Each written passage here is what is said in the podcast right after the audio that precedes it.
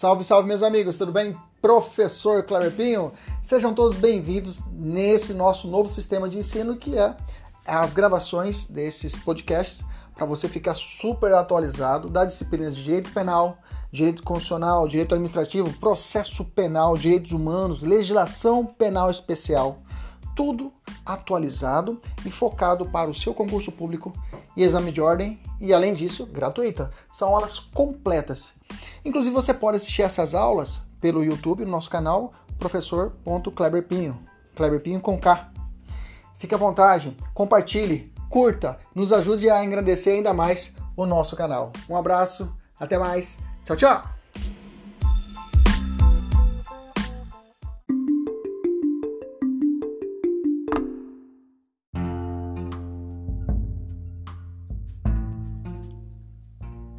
Salve, salve, meus amigos, professor Kleber Pinho. Vamos lá, galera, vamos trabalhar hoje legislação penal especial. Vamos estudar a lei antidrogas, a lei 11.343 de 2006. Bom, é, essa aula nós vamos dividir ela em três partes, tá? Essa é o nosso primeiro encontro. Nós vamos debulhar essa lei de ponto, ponto a ponto, né? Para que você possa saber tudo sobre, a, sobre, sobre essa lei de drogas, ok? Saúdo nossos alunos da mentoria e espero que todos estejam com saúde para nós enfrentarmos aí mais essa nossa meta de hoje. Vamos lá? Vamos para cima? Olha só. De forma introdutória, é, qual, qual, é a objetividade jurídica dessa lei? Né? Para que, que ela foi criada? A, é, a lei, a, a, objetividade jurídica da lei de drogas, né? lei de combate a drogas, antidrogas, né? é a tutela da saúde pública, tá? Ela protege a saúde pública. Então ressalta-se que é, ressalta-se ah, assim que na parte penal da, dessa lei não se preocupa com a saúde individual das pessoas, tá? De cada usuário, mas a lei ela visa a proteção da coletividade, tá? Pois enquanto há a circulação de drogas, toda a sociedade corre perigo. Então a proteção ela é difusa, ela é coletiva, né? Difusa de uma forma não do direito coletivo, mas podia dizer de forma difusa, né? Para todos, né? A saúde coletiva que a gente pensa, a saúde pública em si, ok? É, os crimes da uma pergunta inicial que pode ser feita é se os crimes da lei de drogas são classificados como crimes de perigo abstrato. Lembra lá quando nós estudamos eh, o Estatuto do Desarmamento? Nós trabalhamos muito esse, esse, esse, ponto de perigo abstrato. Nós falamos sobre antecipação do direito penal, nós falamos sobre espiritualização da lei penal, né, que é antecipar a ocorrência do fato criminoso. Né? E aí eu, a, continua a pergunta: e o que se entende por essa modalidade de crime? O que seria esse perigo abstrato? Vamos rever esse conceito e vamos ver se isso se enquadra na lei de drogas. Bom, Volta a pergunta: os crimes daqui da lei de drogas são crimes de perigo abstrato? A resposta é sim, tá? Eles são classificados como crime de perigo abstrato, né? O que seria o crime de perigo abstrato? O crime de perigo abstrato, também chamado de crime presumido, ou melhor, crime de perigo presumido, a prática da conduta descrita na lei, em lei, acarreta uma presunção absoluta do perigo, do perigo ao bem jurídico protegido. Então não, se, não é exigido uma prova concreta. Então cita-se como exemplo o caso do traficante de drogas, né, do artigo 33 dessa lei que, que nós, nós iremos estudar, que não exige prova, por exemplo, de que a coletividade efetivamente estava em perigo com a sua conduta. Eu não preciso comprovar isso. Essa comprovação ela é presumida que todos, toda a coletividade corre risco quando o traficante vende uma droga trafica. Ok? Então, os crimes aqui estabelecidos são crimes de perigo abstrato. Primeiro ponto é esse. Mas o que seria drogas para fins penais? O que é droga? Um remédio que a gente toma é, na nossa, nossa casa, uma, um paracetamol, ele é uma droga? Ele é uma droga. Mas é uma droga do âmbito lícito. Né? Então, o parágrafo único do artigo 1 da lei fala assim: para fins desta lei, considera-se como drogas as substâncias ou os produtos capazes de causar dependência, assim especificados em lei. Cuidado, não é portaria, tá? em lei ou relacionados em listas atualizadas periodicamente pelo Poder Executivo, Poder Executivo da União. Aí sim é portaria, essa parte final. Então, é especificada em lei ou relacionadas em listas atualizadas pelo, periodicamente pelo Poder Executivo. Não vamos estudar isso agora, tá? Então, a, a, a, a Lei de Drogas fala de lei e também lista atualizada periodicamente pelo Poder Executivo. Então, está falando assim, pode ser lei ou pode ser também uma portaria. Bacana? Beleza? Então, quem vai estabelecer o que é, o que é, o que não é droga, ou é a lei ou é o Poder Executivo. Beleza? Tranquilo? Cuidado que o conectivo aqui é ou, né? É lei ou relacionadas a listas atualizadas, tá? Não é e. Então, para determinar a substância que é considerada droga, é necessário que cause dependência e esteja previsto em um ato administrativo, né, que pode ser uma lei a, da União periodicamente atualizada, né? Ato previsto em lei, né? Em lei faltou lei aqui ou ato administrativo da União periodicamente atualizado. Bom, os crimes de drogas, uma pergunta, estão previstos em norma penal em branco? Tendo em vista que necessitam de complementos em seu preceito primário, vamos entender isso. A resposta está certa, é isso mesmo. Precisa, elas são chamadas de normas penais em branco. Vamos entender.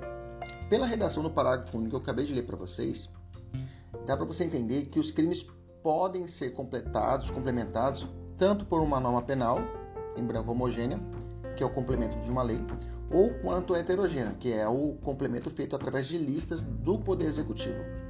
Então, a norma penal em branco na lei de drogas pode ser homogênea. Norma penal em branco homogênea é quando o complemento é dado pela lei, né? quando, pelo próprio legislativo.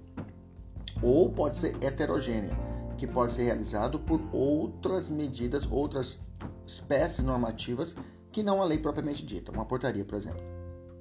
Contudo, atualmente no Brasil, os crimes previstos na lei de drogas estão dispostos em normas penais heterogêneas, ok? Então é realizada a previsão através de uma portaria, uma portaria da editada pela Anvisa, que é uma autarquia ligada ao Poder Executivo. Essa portaria é a 344 de 1998, ok?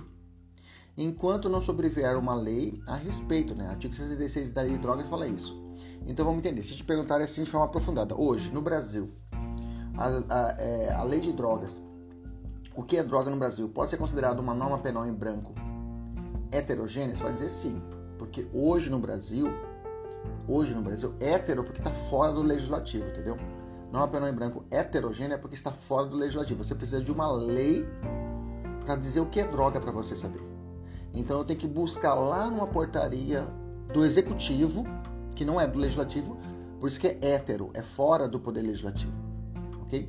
Mas, cuidado, o artigo 1 artigo 1 parágrafo 1 também prevê que droga pode ser estabelecida por uma lei, tá?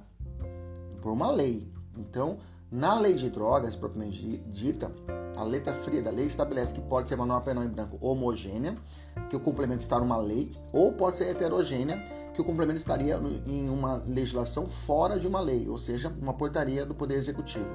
Ok? Beleza? Entendeu isso?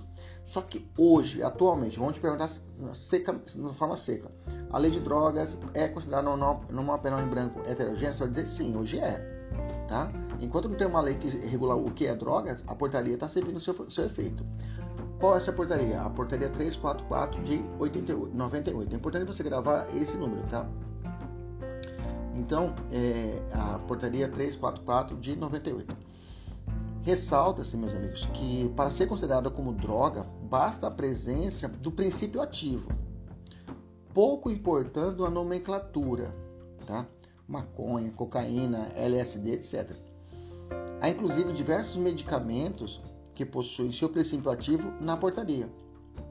A prova da materialidade, ou seja, a constatação do princípio ativo, será feita por meio de um exame químico toxicológico. É uma perícia, beleza? Então, é, a portaria ela trata desses princípios ativos. Bacana? Beleza? Então, fechamos esse ponto. Vamos adiantar. Então, o artigo 136 da Lei de Drogas fala assim: olha lá. Para fins dispostos no parágrafo único do artigo 1 dessa lei, até que seja, olha lá que interessante, até que seja atualizada a terminologia da lista mencionada no preceito, denominam-se drogas substâncias entorpecentes psicotrópicas, precursoras e outras sob controle especial da portaria SVS MS 344 de 98. Então, a lei estabelece que hoje, como não tem uma lei específica a respeito do tratado que é substância entorpecente, a portaria faz sua função. Então, hoje, a lei de drogas é, ela precisa de complemento fora do legislativo, ou seja, só normas penais heterogêneas. O que é droga hoje? Concluímos isso, beleza? Assim, o conceito técnico-jurídico é só, e só será considerada droga o que a lei, em sentido amplo aqui a portaria entra junto, né? Reconhecer. Mesmo que determinada substância cause dependência física ou psíquica, se ela não estiver prevista no rol das substâncias legalmente proibidas, na portaria, ela não será tratada como droga, tá? para fins de incidência da lei. Por exemplo, o álcool. Tá? O álcool é uma substância okay, que causa dependência, mas ela é, ela não está na lista. Não está na lista. Bacana? Beleza? Vamos avançar. Quem é o sujeito ativo do crime da lei de drogas? Quem é o criminoso da lei de drogas? O sujeito ativo, em regra, dos crimes previstos na lei de drogas são crimes comuns, comuns ou gerais, ou seja, qualquer pessoa pode praticar esse crime. Não é estabelecida uma, uma característica especial para o criminoso, como ocorre nos crimes de infanticídio, por exemplo, tem que ser a própria mãe que, que mata o seu próprio filho influenciado por estado puerperal. Aqui não precisa. Qualquer pessoa pode cometer o crime de, droga, de, de tráfico, por exemplo. Okay? É, então são crimes comuns, isso é, são que pode ser praticado por qualquer pessoa. Não exige uma qualidade especial, mas tem uma exceção, tá? No artigo 38, a conduta prescreve a conduta criminosa de um médico ou dentista, tá? Que ministra, né? é, que, é, ou ministrar, né, que pode ser um farmacêutico ou um profissional de enfermagem. Então, um médico que prescreve ou dentista, ou aquele que ministra, né, que pode ser um farmacêutico ou profissional de enfermagem, que aí exige uma qualidade especial, tá? aí é crime próprio, que é o artigo 38. Nós vamos estudar também aqui no nosso curso, beleza? Quem é o sujeito passivo do crime de, da lei de drogas, dos crimes da lei de drogas? Aqui, como eu disse lá no começo da aula, é a coletividade, é a saúde pública, né? Por isso são classificados como crimes vagos, né, pela parte da doutrina. Crimes vagos também pode ser chamado de crimes de multivitimários, tá? Você pode chamar na prova crimes multivitimários ou crimes vagos ou vítimas difusas, né? São aqueles que possuem como sujeito passivo um ente destituído de personalidade jurídica. Crime de trânsito, por exemplo, crime contra a família, crime contra a lei de drogas, perturbação de cerimônia funerária, violação de sepultura, são todos crimes que você é, tem uma variedade de vítimas e não propriamente uma pessoa, ok? Qual é o elemento subjetivo da, dos crimes de drogas? É o dolo, viu?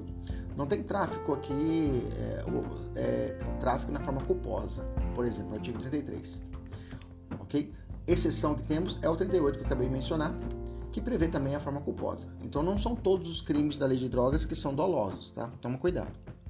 Beleza? Vamos avançar. Qual é a espécie de ação penal perante a lei de drogas? É, são crimes de ação penal pública incondicionada, tá? Crimes de ação penal pública incondicionada. Mas mesmo sendo de ação penal pública incondicionada, é possível que seja julgada perante juizado especial, que é o caso do artigo 28, que não vamos ver agora, tá? Então, mas a regra, a regra não. A lei fala que todos os crimes que, que passam pela lei de drogas são crimes de ação penal pública incondicionada. Falou de ação penal pública incondicionada, lembra-se, não precisa de representação, não precisa de requerimento. Quem vai tomar conta é o promotor de justiça, é, ok? Ele vai propor a denúncia. Bacana? Beleza? Pergunta: é possível a aplicação do princípio da insignificância nos crimes de lei de drogas? Gente, isso aqui é uma questão muito delicada, tá? Vai depender muito. Nós vamos voltar a falar sobre isso lá na frente. Mas a, a, a resposta é depende, tá? O, o, tráfico de drogas, propriamente dito, não tem sido aplicado o princípio da insignificância, tá? Tendo em vista a incompatibilidade lógicas entre ambos, já que o tráfico é um crime de alta periculosidade e equiparado, inclusive, a hediondo. Complicado. Contudo, o 28, que é a utilização para consumo próprio, o STF já admitiu a aplicação da insignificância, tá? Então o STF tem no informativo 655 a possibilidade, tá? A decisão do STF que possibilitou é de 2012, tá? E foi apenas a primeira turma levando em consideração o caso concreto. Assim, é importante conhecer o precedente né, para a eventual segunda fase de prova oral. Então é importante dar uma olhada depois aí, aqueles que estudam mais avançado, concursos mais avançados, observar a atual jurisprudência, tá? Mas em provas objetivas, ficar com o entendimento que não é possível ser aplicado o princípio da significância à lei de drogas. Tem, o STF tem relativizado muito a aplicação do princípio da significância, tá? Para o usuário, para o consumo próprio, ok, tá? Tranquilo. Mas tem que determinar a situação. O, usuário, o, o cometeu crime de drogas, é, o cara que utiliza drogas para consumo próprio dentro de um estabelecimento militar e o cara é militar, não dá para aplicar em significância, por exemplo. Então tem que, dominar, tem que dominar muito a jurisprudência atual para você poder estar tá, ah, pronto para fazer uma prova. Mas por enquanto, pode ficar com esses conceitos aqui e vamos para cima. Mas sentido oposto, tá? O STJ não tem esse entendimento, tá? Não entende passível aplicação da significância mesmo no artigo 28. Então o STF tem entendimento mais pró é, é, é, é mais pró é, é, em dúvida pro réu, né? Inclusive, vamos falar a respeito de uma decisão atual agora, a respeito de uma de que o juiz pode lavrar o auto, o, o termo circunstancial de ocorrência para evitar o contato do isso que estava escrito no julgado, viu? O contato do usuário do, do, criminoso do artigo 28 perante a delegacia de polícia, não pode ali misturar esse tipo de pessoas. É, vamos continuar, vocês vão entender isso mais para frente. Vamos falar a respeito da repressão à produção, à produção não autorizada, tá? O artigo 31 fala assim: é indispensável a licença prévia da autoridade competente para produzir, extrair, fabricar, transformar, preparar, possuir, manter em depósito, importar, exportar, reexportar, remeter, transportar, expor, oferecer, vender, comprar, trocar, ceder ou adquirir para qualquer fim drogas ou matéria-prima destinada à sua preparação, observadas as demais exigências legais. No Brasil, meus amigos, não é expressamente proibida a produção de droga, viu?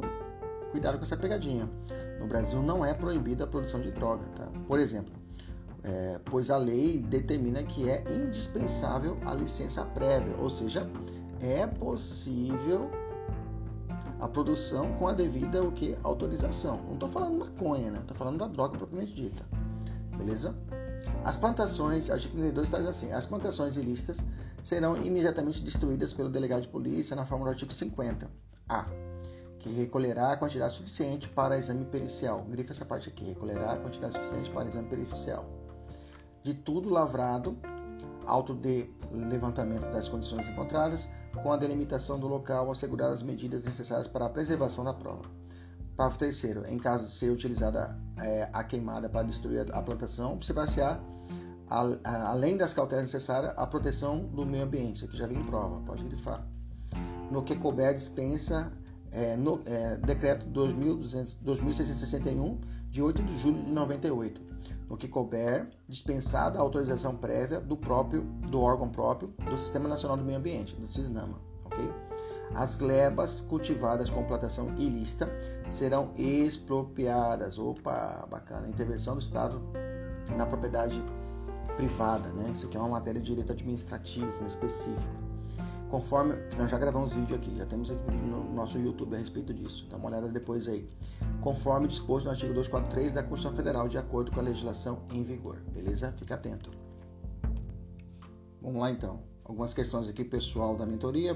Perceba que o material nosso é recheado de questões, né, gente? E essas questões são exclusivas para os nossos alunos da mentoria que vão praticar no corpo do material, né? É, se você estiver interessado em, em, participar das nossas mentorias, entre em contato com a gente, arroba professor Kleber. Vou falar um pouquinho dessa desapropriação confiscatória que eu acabei de mencionar aqui. Vamos, vamos, falar, vamos abrir um link aqui, vamos falar um pouco sobre ela. O artigo 243 da nossa Constituição prevê o seguinte, né? As propriedades rurais e urbanas, viu gente? Não é só rural, urbano também, tá? De qualquer região do país onde forem localizadas culturas ilegais de plantas psicotrópicas ou a exploração de trabalho escravo, olha só, são duas hipóteses né, de expropriação, serão expropriadas. Falou de expropriação, está falando de desapropriação sem o direito à indenização, tá? E destinadas à reforma agrária e a programas de habitação popular, beleza? A fazenda sua virá uma é, casas de habitação popular, você vai virar casinhas para as pessoas morarem, que legal. Sua fazenda, sem qualquer indenização ao proprietário e sem prejuízo de sanções de outras sanções previstas em lei. Observar no que couber o disposto no parágrafo 5 todo aquele, todo e qualquer bem de favor econômico apreendido em decorrência do tráfico de drogas, é, de entorpecentes e drogas afins e da exploração de trabalho escravo será confiscado e reverterá ao fundo especial. Olha só, aqui é uma pegadinha, tá? Presta atenção. Os produtos, né? É a máquina, é, é bem de valor econômico, a máquina de transporte, é a prensa, a impressora, o que for, que tiver valor econômico, esse daí vai ser confiscado e vai ser revertido a um fundo especial. A propriedade vai ser expropriada, a fazenda, e destinada à reforma agrária e programas de habitação popular. Os bens, o trator que foi encontrado lá, esse vai ser vendido e vai ser revertido ao fundo especial com destinação específica. Tranquilo? Beleza? Cuidado, as destinações são diferentes, tá? A doutrina denomina o artigo 243 despropriação confiscatória, tá? Em virtude de não conferir ao proprietário o direito à indenização, como ocorre com as demais espécies de desapropriações, tá? Outros autores preferem falar em confisco, tá? Alexandre de Moraes fala, prefere falar em confisco, tá? Para isso, quais são os dois pressupostos, né? Dois pressupostos que geram aí esse confisco ou essa expropriação. O fato, é, o fato de no imóvel estarem localizadas culturas ilegais de plantas psicotrópicas ou no imóvel haver exploração de trabalho escravo. São as duas hipóteses que possibilitam essa situação. Tranquilo? Maravilha. A expropriação irá recair sobre a totalidade do imóvel, a fazenda inteira? Ainda que o cultivo ilegal ou a utilização do trabalho escravo tenha ocorrido em apenas a parte dele? Sim, tá? irá recair sobre total totalidade do imóvel, tá? Então, uma parte só da fazenda estava sendo utilizado para planta, plantação de maconha. Nesse caso, toda a fazenda será expropriada, toda a fazenda será expropriada, beleza? Qual o procedimento que tramitará esse, essa expropriação? As regras de procedimento para essa expropriação será disciplinada pela Lei 8.257 de 91, regulada pelo Decreto 577 de 92, tá? Ali trata de um rito, um rito, né, um processo mais rápido, tá? Mais muito rápido, né? No qual estimula, é, é, é no qual a lei estipula poucos dias para a realização de cada ato processual. Então, é um rito célere para essa fase de expropriação. Pergunta: a propriedade poderá evitar a, o proprietário, melhor dizendo, poderá evitar a expropriação se provar que não teve culpa pelo fato de estarem cultivando plantas psicotrópicas em seu imóvel? Sim, é possível, tá? É possível que o proprietário ele possa comprovar que ele tinha alugado o imóvel e ali, ou arrendado o imóvel, e ali estavam sendo plantado drogas, tá?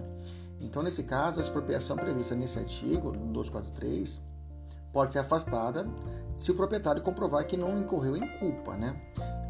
ainda que em vigilando ou em ligendo, ou seja, culpa por ter não ter cuidado, não ter vigiado o que ocorria dentro do imóvel, ou em legendo, na, na, na forma de ter eleito, de ter ofertado a, o arrendamento, ofertado o imóvel para quem ele não pesquisou se realmente é uma pessoa idônea, digamos assim. Bacana? O STF tem esse posicionamento de 2016. Pergunta: para que haja a punição do artigo 243, é, é, se exige a participação direta do proprietário no cultivo ilícito? Não, tá? Se o proprietário não participou, mas agiu com culpa, deverá ser expropriado, que nós acabamos de explicar. Qual o motivo dessa postura contra o proprietário, tá? Você tem que lembrar que existe a chamada função social da propriedade, tá? Não quer dizer que a fazenda é sua, não quer dizer que a sua casa é sua, ela não pode ser arrestada, não pode ser, não tem a, a possibilidade de você perder esse imóvel, tá? A propriedade é sua, mas existe uma proteção maior que é a chamada função social da propriedade, tá?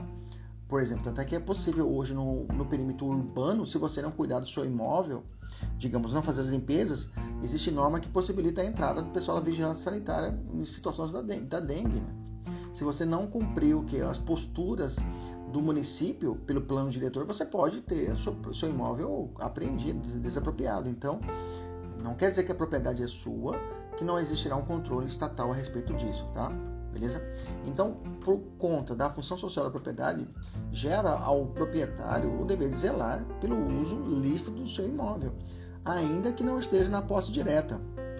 Esse dever de zelar pelo correto uso do, da, da propriedade não é ilimitado. Só pode ser exigido do proprietário que evite o ilícito quando estiver ao seu alcance, também é por óbvio, né?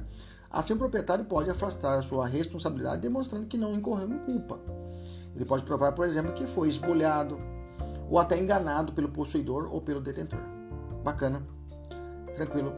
Pergunta: e se houver mais de um proprietário, o que fazer neste caso? Bom, se o móvel pertencer a dois ou mais proprietários, um condomínio, por exemplo, haverá a expropriação mesmo que apenas um deles tenha participado ou culpa, participação ou culpa, né? Então restará apenas ao proprietário inocente buscar a reparação daquele que participou ou teve culpa, ok? O efeito da expropriação é automático com a sentença? Esse efeito é automático? Sim, tá? Para o STJ, a expropriação de bens em favor da União pela prática de tráfico ilícito de entorpecentes tem um efeito automático da condenação, já que encontra previsão em, na, na própria Constituição e decorre da sentença condenatória, conforme o artigo 63 da Lei 11.343 de 2006 da Lei de Drogas. Ok? Beleza? Maravilha. Fechamos essa parte introdutória. Vamos falar a respeito do Sistema Nacional de Políticas Públicas sobre Drogas, tá? O SISNAD. Muito ignorado por alguns alunos, né? Que pensam que a parte de drogas é apenas o artigo 28 e apenas o artigo 33. Meus amigos, tem tem se cobrado muito essa parte em qualquer concurso, exame de ordem, essa parte introdutória do CISNAD. Você tem que conhecer os objetivos, toda a estrutura do CISNAD, ok? Que está sendo cobrado, o examinador está percebendo isso e começou a atacar esses pontos menos lidos pelos alunos e pelos concurseiros, ok? Então vamos ficar atento a ele. Vamos lá. A Lei 13.849 de 2009 trouxe algumas inovações na Lei de Drogas, tá? De 2019, olha só, é recente. Então, por isso é importante o seu estudo aprofundado. Vamos lá. Que, é, é, então, trouxe algumas inovações na lei de drogas no que se prende ao CISNAD. Tá? Então, CISNAD, que é o Sistema Nacional de Política Pública sobre Drogas, né, tem a finalidade de articular, integrar, organizar e coordenar as atividades relacionadas com o que? A prevenção do uso indevido de drogas, tá? a atenção e a reinserção social de usuários e dependentes de drogas, tá? Olha só a missão dele, tá? Atenção e reinserção social de usuários e dependentes de drogas. Tá aí. Você já matou de onde vai sair a missão dessa lei, desse CISNAD, ok? Beleza?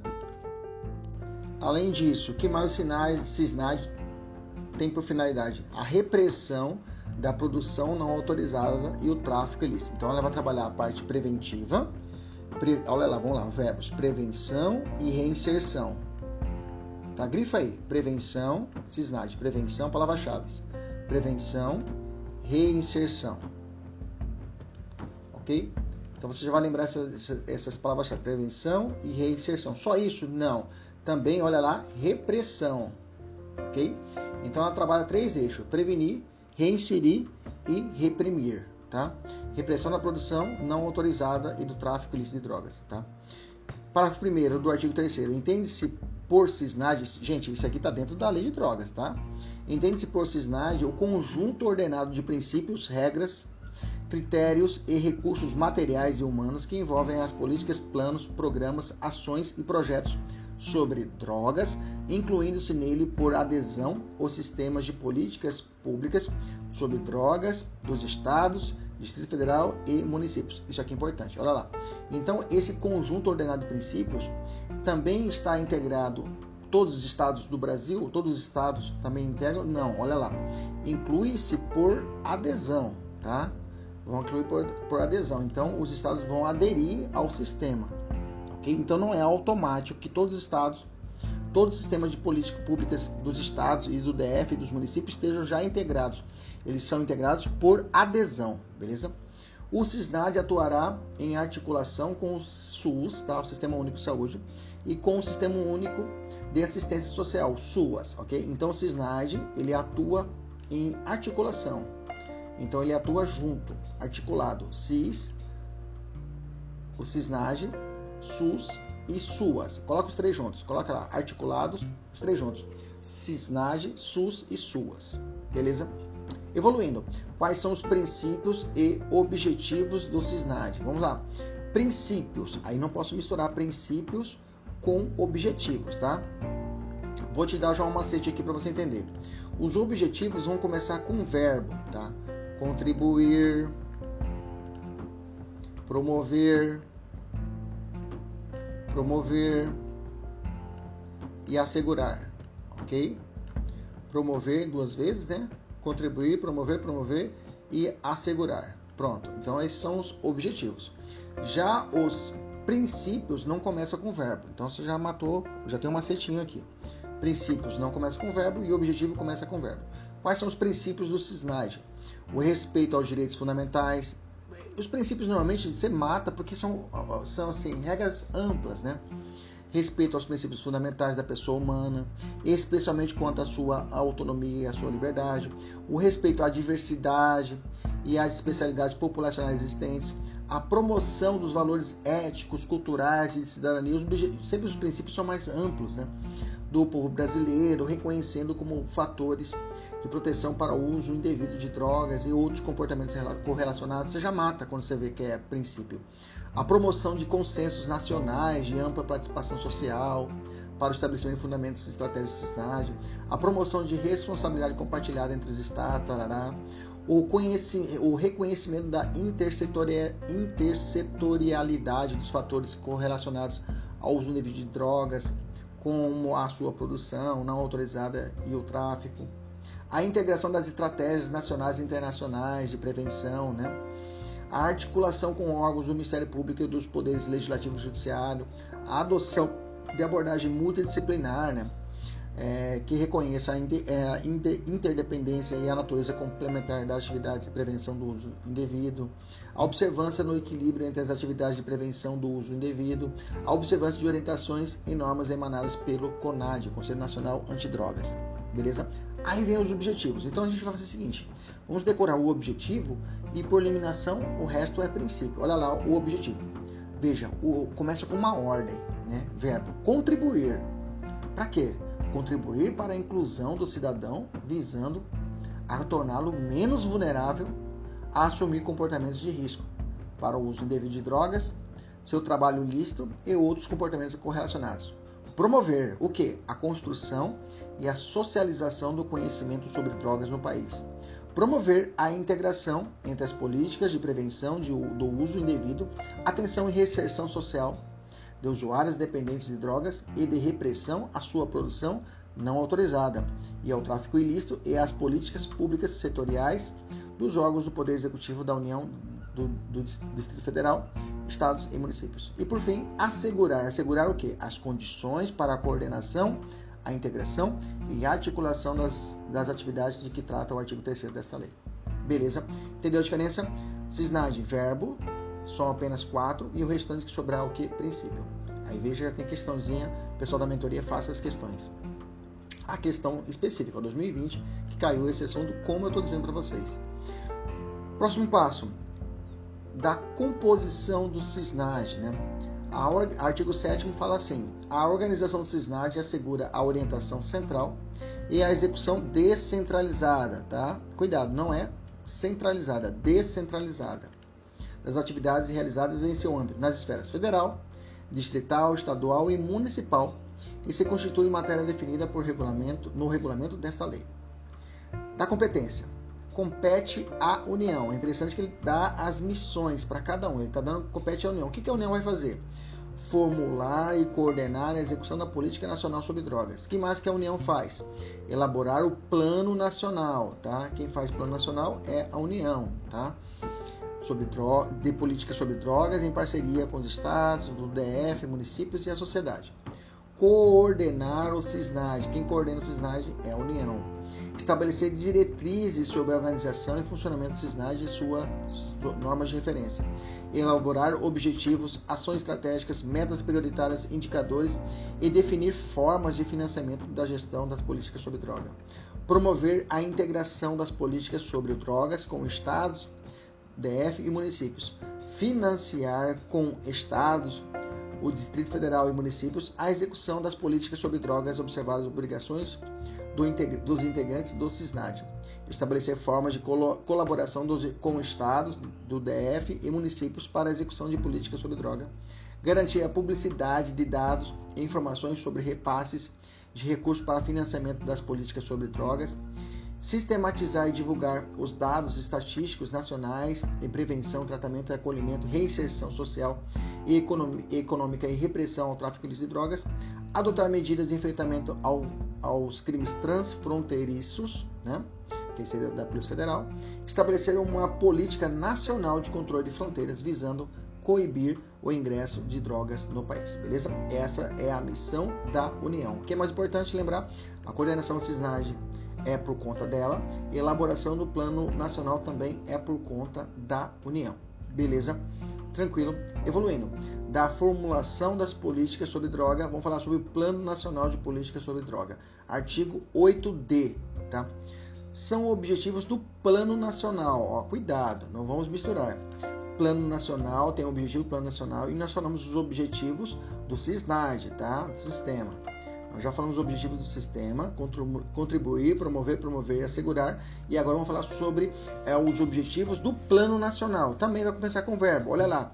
Promover a interdisciplinariedade e integração dos programas, as, programas, ações, atividades e projetos dos órgãos entidades públicas e privadas nas áreas de saúde. Tá? Então vai fazer essa promoção da interdisciplinariedade das entidades públicas e privadas nas áreas de saúde educação, trabalho, assistência social, previdência social, habitação, cultura, desporto e lazer, visando a prevenção do uso de drogas. Esse é o plano nacional, né? Um plano, arquitetar um plano, né? Uso de drogas, atenção e reinserção social, né? Atenção, além disso, atenção e reinserção social dos usuários, usuários e dependentes. Olha lá, reinserção social, a importância da reinserção social dos usuários e dependentes.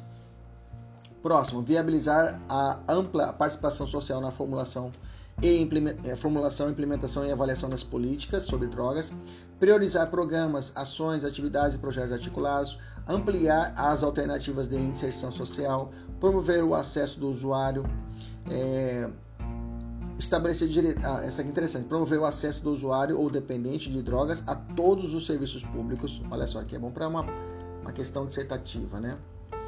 né, dever estatal de promoção aos, ao, dos usuários.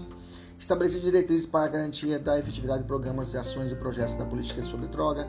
Fomentar a criação de serviços de atendimento telefônico com orientações e informações para o apoio do usuário dependente. Articular programas, ações e projetos incentivar o emprego, renda e capacitação para o trabalho. Promover formas coletivas de organização para o trabalho, redes de economia solidária, cooperativismo. Oh, interessante, vamos colocar de formas coletivas, cooperativismo, aprender até cooperativas, a formação de cooperativas, né? Como forma de promover a autonomia ao usuário ou dependente de drogas, egresso de tratamento ou acolhimento, observação as especificidades regionais. Próximo, promover a formulação de políticas públicas que conduzam à efetivação das diretrizes e princípios previstos no artigo 22, articular as, as, as instâncias de saúde, assistência social e de justiça no enfrentamento do, a, ao abuso de drogas, né? promover estudos e avaliação e, por fim, parágrafo primeiro, o plano de que trata no caput terá duração de 5 anos. Vamos grifar, vamos grifar em verde ainda, tá? Isso que cai na prova, tá? Esse, qual que é o prazo de duração desse plano que nós estamos falando agora? Plano tem duração de cinco anos, a contrário da sua aprovação. O poder público deverá dar a mais ampla divulgação ao conteúdo do Plano Nacional de Políticas sobre Drogas. Bacana? Cuidar com esse prazo. Vamos falar a respeito dos conselhos de políticas sobre drogas. Professor, é muito chato. Não é chato nada. É importante que você leia essa parte. Estou lendo com você aqui para te ajudar. Mas é importante que você conheça a letra fria. Lembra disso. O examinador quer saber se você leu a lei. Se você não lê a lei, não vai fazer prova. Fica em casa tá? Não gasta dinheiro não. Tem que saber, tem que dominar a lei. Artigo 8e. Vamos embora, levanta a cabeça. Os conselhos de políticas sobre drogas constituídos por estados do DF e municípios terão os seguintes objetivos. Vamos lá, falou objetivo é ordem. Auxiliar na elaboração da política sobre drogas, esses aqui são os conselhos, tá? Auxiliar, colaborar com os órgãos governamentais no planejamento e na execução de políticas sobre drogas, propor a celebração de instrumentos de cooperação, é, visando a elaboração de programas, ações, atividades e projetos voltados à prevenção e tratamento e acolhimento de reinserção social. De novo, a palavra reinserção social, perceba né, como é utilizado nessa lei. E repressão ao tráfico de drogas, promover a realização de estudos com o objetivo de subsidiar o planejamento das políticas sobre drogas, propor políticas públicas que permitam a integração e a participação do usuário ou dependente de drogas no processo social, desenvolver outras atividades relacionadas às políticas sobre drogas em consonância com o CISNAD e com os respectivos planos. Tá?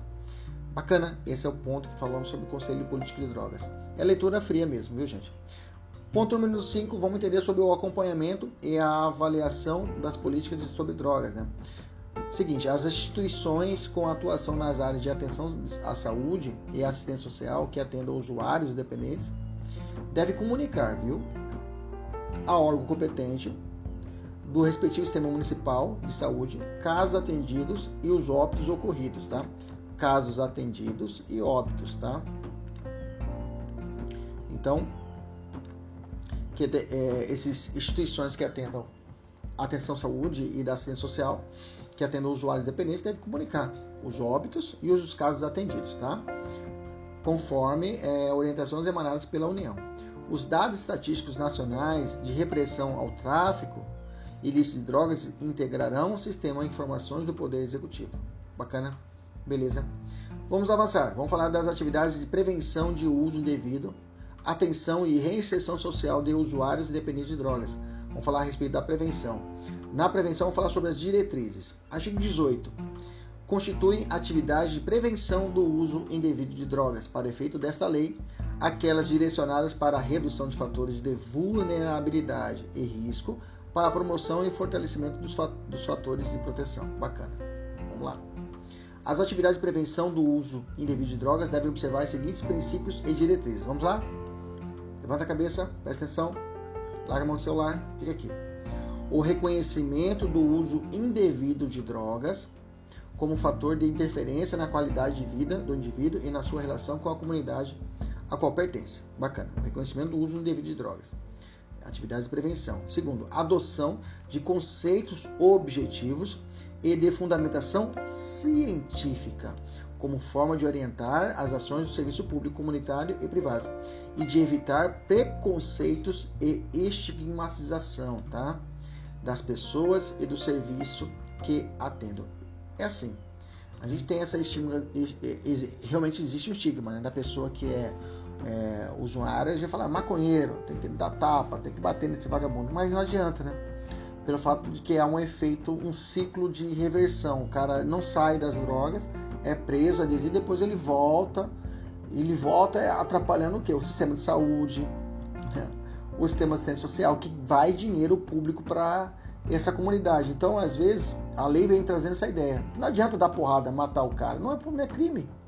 Então a ideia é o quê? Fazer o tratamento do sujeito trazer ele para que possa ser reinserido, dar a oportunidade para o cara voltar, porque é uma política de Estado. Porque se assim não for, o cara vai voltar a delinquir e vai o quê? Às vezes não é nem cometer crime, vai atrapalhar o, que o sistema de saúde às vezes, vai soberbar o sistema de saúde, entendeu? Com um problema, digamos assim, ou até fomentar o, o tráfico. Então, é uma questão mesmo de política pública, multidirecional, multidisciplinar. Não adianta só a repressão, é necessário também esse trabalho de base. Por isso, o CISNAD, ok? Então, por isso é importante essa ideia de evitar preconceito e estigmatização. que mais? Além disso, nessa cultura de prevenção, o fortalecimento da autonomia e da responsabilidade individual em relação ao uso indevido, o compartilhamento de responsabilidade e colaboração mútua. Tá entendendo? O que é importante é que não é só a repressão, precisa de todo um trabalho. A adoção de estratégias preventivas diferenciadas e adequadas, tá?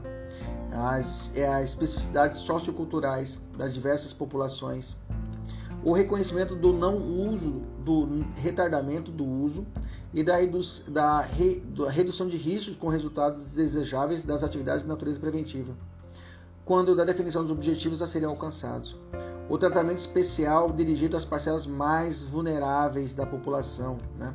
Quando aquela situação da Cracolândia, a gente vê aquelas imagens em São Paulo, em alguns outros locais do país, a gente fica revoltado, ah, esse cara tem que ser preso, não sei o quê. Mas porra, o cara não tem uma política pública de Estado, né? Digamos assim, de reinserção social do sujeito. Não há essa política de querer, de, digamos, de tratar, fazer o tratamento do sujeito para que ele possa realmente ser reinserido na sociedade. Como eu disse anteriormente, não adianta só a repressão. Se fosse assim, nós já teríamos resolvido o problema de drogas no Brasil. Se fosse só a questão da repressão. Nós temos lei, tem pena e teríamos resolvido já isso. Entendeu? Então preciso, a lei fala, articulação entre serviços e organização que atuam na atividade de prevenção no uso indevido de drogas e a rede de atenção aos usuários. Alternati ó, investimento em alternativas é, esportivas, culturais, artísticas, profissionais, entre outras, como uma forma de inclusão de social, é, inclusão social e de melhoria da qualidade de vida. O estabelecimento de políticas de formação continuada na, na área de preservação do uso indevido de drogas, né? que vai, vai abarcar para profissionais da educação nos três níveis de ensino. Olha que interessante, né? Projetos pedagógicos de prevenção no uso indevido de drogas, né? que está, é, tem que estar alinhado com diretrizes curriculares nacionais. A observância de, orienta de orientações e normas emanadas do CONAGE. O alinhamento às diretrizes dos órgãos, controle social, de políticas setoriais específicas Parágrafo único. As atividades de prevenção do uso indevido de drogas dirigidas a criança e adolescente deverão ser, estar em consonância com as diretrizes emanadas pelo Conselho Nacional dos Direitos da Criança e do Adolescente, que é o CONANDA. Beleza? Tranquilo? Vamos falar a respeito da Semana Nacional e essa aqui vem caindo em prova, viu, gente? Levanta a cabeça um pouquinho aí, se você quiser tomar um café, pode dar um pause na tela, vai lá, toma um café e volta para nós continuarmos. Vai lá, toma um café lá e volta. Tomou já? Vamos lá, então. Artigo 19 fala assim: fica instituída a Semana Nacional de Política sobre Droga, comemorada anualmente, olha só, na quarta semana de junho. Gente, cai isso em prova. Incrível isso, mas cai, tá? Então, na quarta semana de junho é fica instituída a Semana Nacional. Parágrafo 1. No período de que trata o caput, serão intensificadas as ações de difusão de informações, promoção de eventos, difusão de boas práticas, divulgação de iniciativas, mobilização da comunidade, mobilização do sistema de ensino. Tá? Eu abreviei aqui, depois você lê com, com mais calma todo o inciso, tá? para não ficar tão cansativa a nossa aula. Mas importante você grifar que será realizada anualmente na quarta semana de junho. Tá? Beleza? É a Semana Nacional de Política sobre Drogas. Ó, veja como já caiu em 2019 essa questão. Evoluindo, vamos falar das atividades de prevenção, tratamento, acolhimento e da reinserção econômica, reinserção social e econômica de usuários ou dependentes de drogas. Né? Disposições gerais, artigo 20, fala assim: constituem atividade de atenção ao usuário e dependente de drogas e respectivos familiares para efeito desta lei aquelas que visem a melhoria da qualidade de vida e a redução de riscos e dos danos associados ao uso de drogas. Bacana? Atividade, de, então, de atenção ao usuário dependente de drogas. Constitui atividade de reinserção social do usuário ou dependente de drogas e respectivos familiares para efeito dessa lei, aqueles direcionados à sua integração ou reintegração às redes em redes sociais. Integração ou reintegração em redes sociais é uma atividade de reinserção, viu? integração ou, ou reintegração em redes sociais. Atividades de atenção e as de reinserção social do usuário e do dependente de drogas e respectivos familiares devem observar os seguintes princípios e diretrizes: respeito ao usuário e ao dependente de drogas, independentemente de quaisquer condições, observar os direitos fundamentais da pessoa humana e os princípios e diretrizes do, do Sistema Único de Saúde e da Política Nacional de Assistência Social. 2. A adoção de estratégias diferenciadas de atenção e reinserção social do usuário e dependente de drogas e respectivos familiares que considerem as suas peculiaridades socioculturais. 3. Definição de projeto terapêutico individualizado, orientado para a inclusão social e para a redução de riscos e danos sociais. 4. Atenção ao usuário ou dependente de drogas e aos respectivos familiares sempre que possível, de forma multidisciplinar, sempre que possível. Então não é sempre, tá? E por equipes multiprofissionais. Observância das orientações e normas emanadas do CONAD, o alinhamento às diretrizes dos órgãos de controle social de políticas setoriais específicas, estímulo à capacitação técnica profissional. Efetivação de políticas de reinserção social voltadas à educação, continua, à educação continuada e ao trabalho, observância do plano individual de atendimento, orientação adequada ao usuário ou dependente de drogas quanto às consequências lesivas do uso de drogas, ainda que ocasional.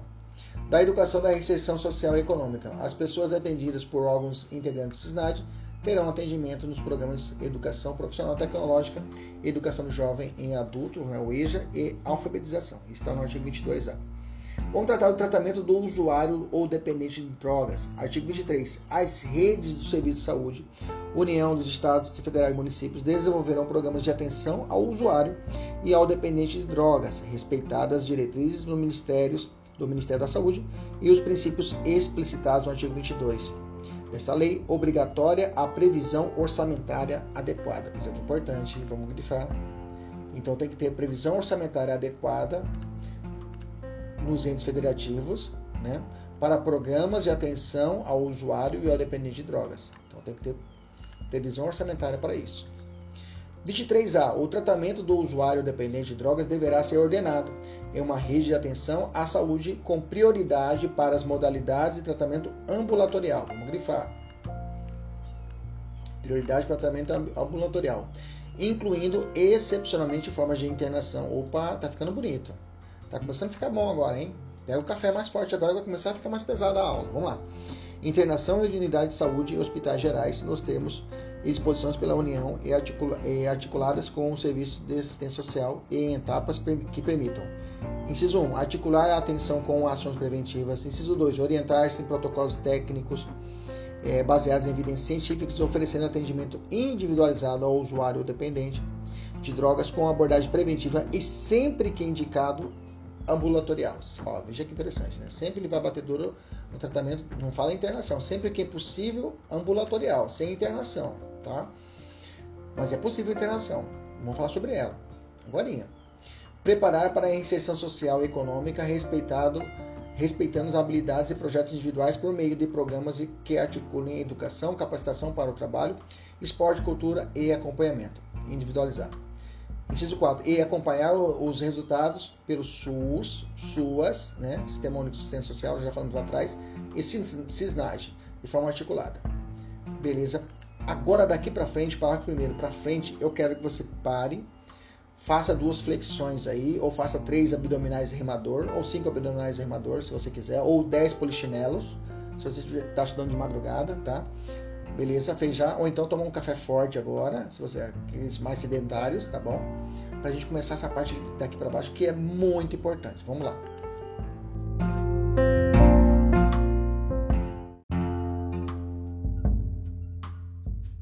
Vamos lá, fui pegar um café agora também aqui para aguentar aqui. Estamos aqui de madrugada gravando.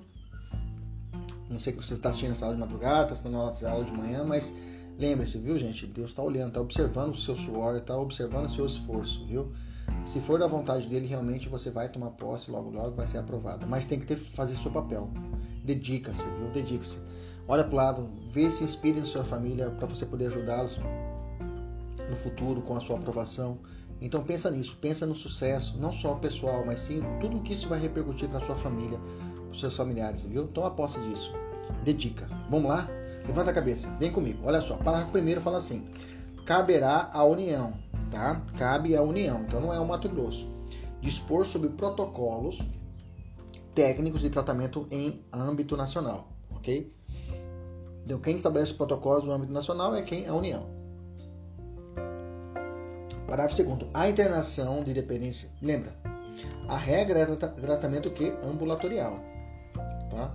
A regra é tratamento ambulatorial, sempre que indicado ambulatorial, mas a internação, vou grifar em verde que é importante, de dependência de drogas somente, olha só, isolou a lei, somente será realizada em unidades de saúde ou hospitais gerais dotados de equipe multidisciplinar. Então não é qualquer hospital e deverá ser, e deverá ser obrigatoriamente, obrigatoriamente, opa, obrigado, autorizado por médico devidamente registrado em Conselho Regional de Medicina. Óbvio, CRM, cada tem que ter CRM. Do estado onde se localize o estabelecimento, ok? Então veja, o cara tem que estar vinculado ao estado que, que não é qualquer é, médico. O cara é no Mato Grosso. Onde é que está localizado o, o, o, o, hospital geral ou unidade de saúde? Então tem que ser um, um médico do Mato Grosso, que tem um CRM vinculado aqui no Mato Grosso. Bacana? Essa é Beleza, aí não cai, não cobre mais, mas se tá aqui, se cair em prova, você já fica esperto se tiver essa pegadinha aí. Se pode ser qualquer médico do Brasil anotado em qualquer CRM, não, tem que ser do local onde está o estabelecimento. Vamos lá. São consideradas duas espécies de internação. A lei foi muito interessante, a lei ensinou, ela vem ensinando. Ó, tem duas espécies de internação. Uma internação que é chamada voluntária, ok, vou botar em amarelo, e uma internação chamada involuntária. Isso aqui eu vou botar em verde clarinho, ok? A voluntária é aquela que se dá com consentimento. Óbvio, né? Não, né? O voluntário, do consentimento depende de drogas. A involuntária é essa aqui que é, o, que é o bicho da goiaba.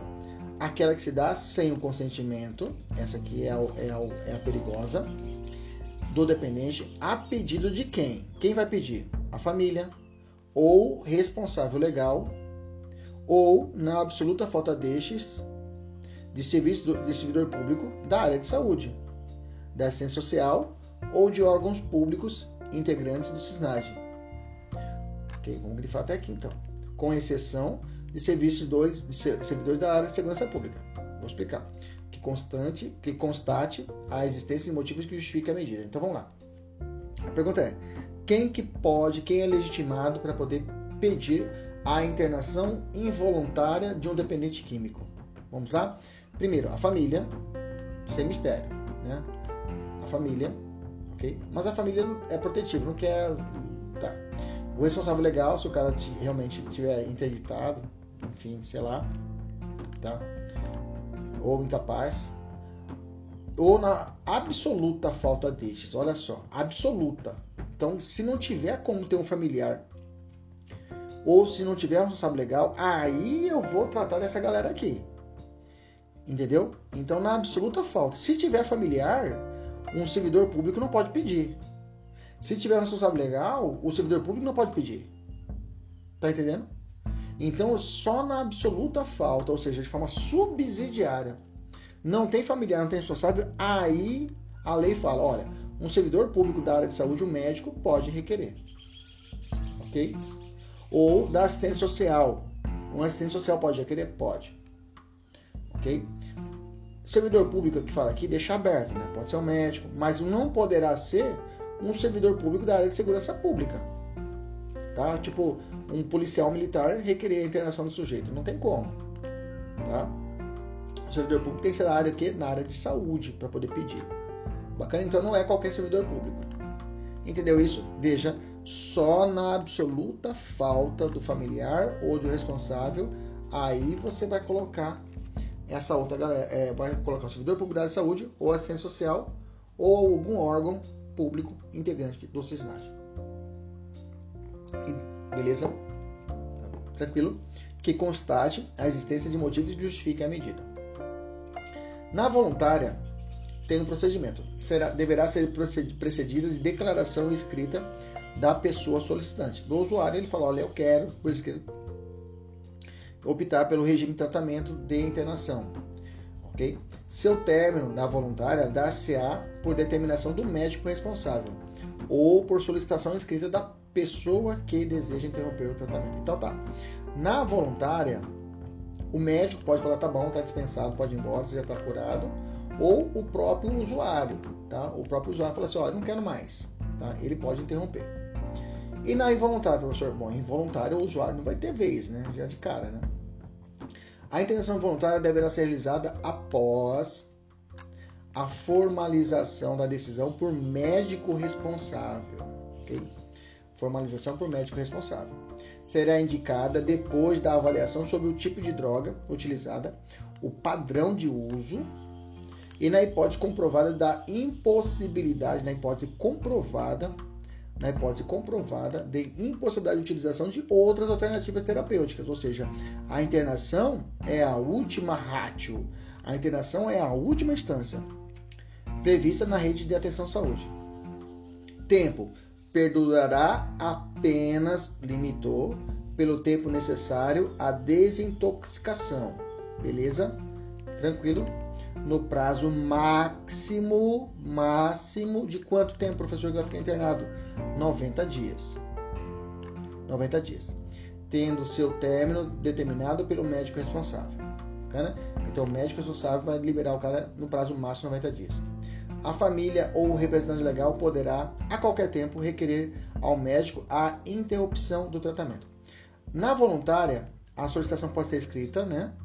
O próprio médico responsável ou o próprio usuário pode solicitar por escrito a interrupção. Aqui, a família, tá? a família ou o responsável legal pode a qualquer tempo requerer ao médico a interrupção do tratamento, tá? Qual é o prazo máximo? Prazo 90 dias. Para que, que serve? Só para durar, só para desintoxicar, beleza? Parágrafo 6 A internação em qualquer de suas modalidades só será indicada quando os recursos extra-hospitalares extra se mostrarem insuficientes. Então, qualquer espécie de internação, ela é a última rádio, tá? Só vou internar realmente em última instância. Todas as internações e altas de qualquer tra que trata nessa lei deverão, internação e alta, deverão ser informadas em no máximo 72 horas. Aqui não é dias, tá? Toma cuidado. Para quem? Ministério Público, Defensoria Pública e a outros órgãos, a Defensoria Pública, grifa aqui, e a outros órgãos de fiscalização por meio de sistema informatizado único na forma da, do regulamento desta lei. Bacana. Então tem que ser informado o que as internações e altas. Olha lá, não é só internação, a alta também. Ok? É garantido o sigilo das informações disponíveis no sistema referidos para o sétimo e o acesso será permitido apenas às pessoas autorizadas a conhecê-las sob pena de responsabilidade.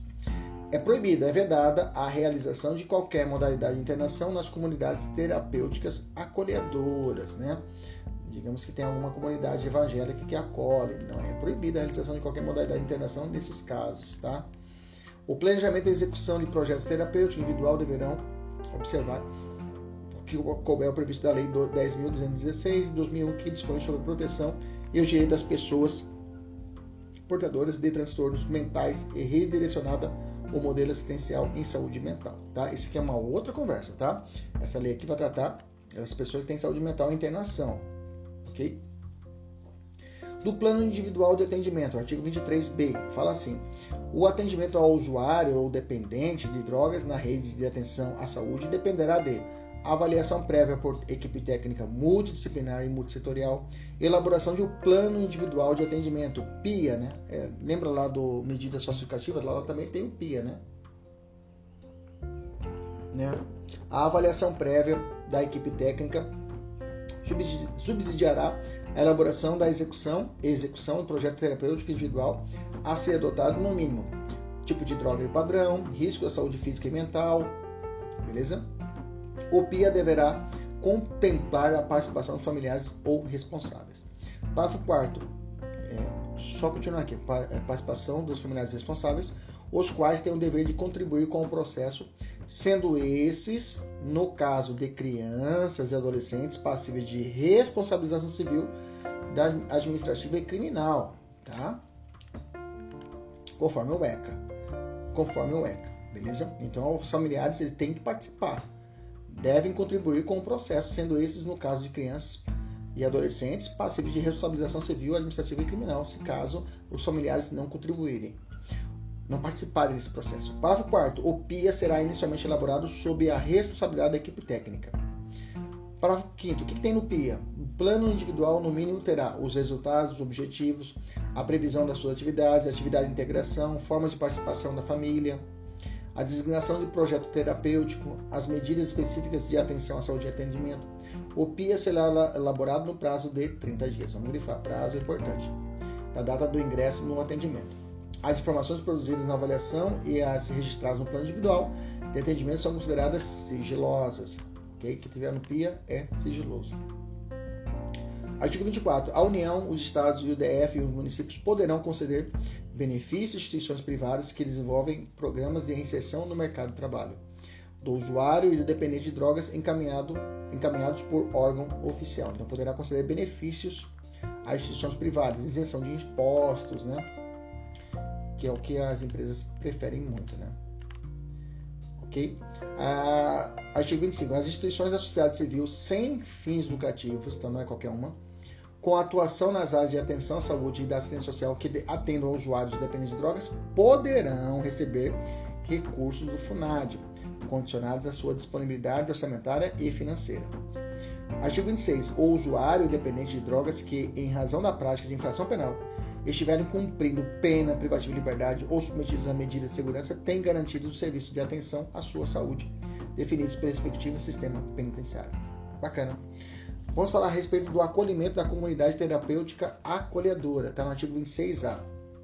O acolhimento do usuário ou dependente de drogas na comunidade terapêutica acolhedora caracteriza-se por ofertar oferta de projetos terapêuticos do, ao usuário dependente de drogas que visam a abstinência, adesão, adesão e permanência voluntária formalizadas por escrito, atendida como uma etapa transitória para a reinserção social, e econômica do usuário ou dependente de drogas, ambiente residencial propício à formação de vínculos com a convivência entre os pares, atividades práticas de valor educativo e a promoção do desenvolvimento pessoal, vocacionada para acolhimento ao usuário ou dependente de drogas em vulnerabilidade social, avaliação médica prévia, elaboração de plano individual, vedação de isolamento físico do usuário ou dependente de drogas. Vamos grifar isso aqui, importante.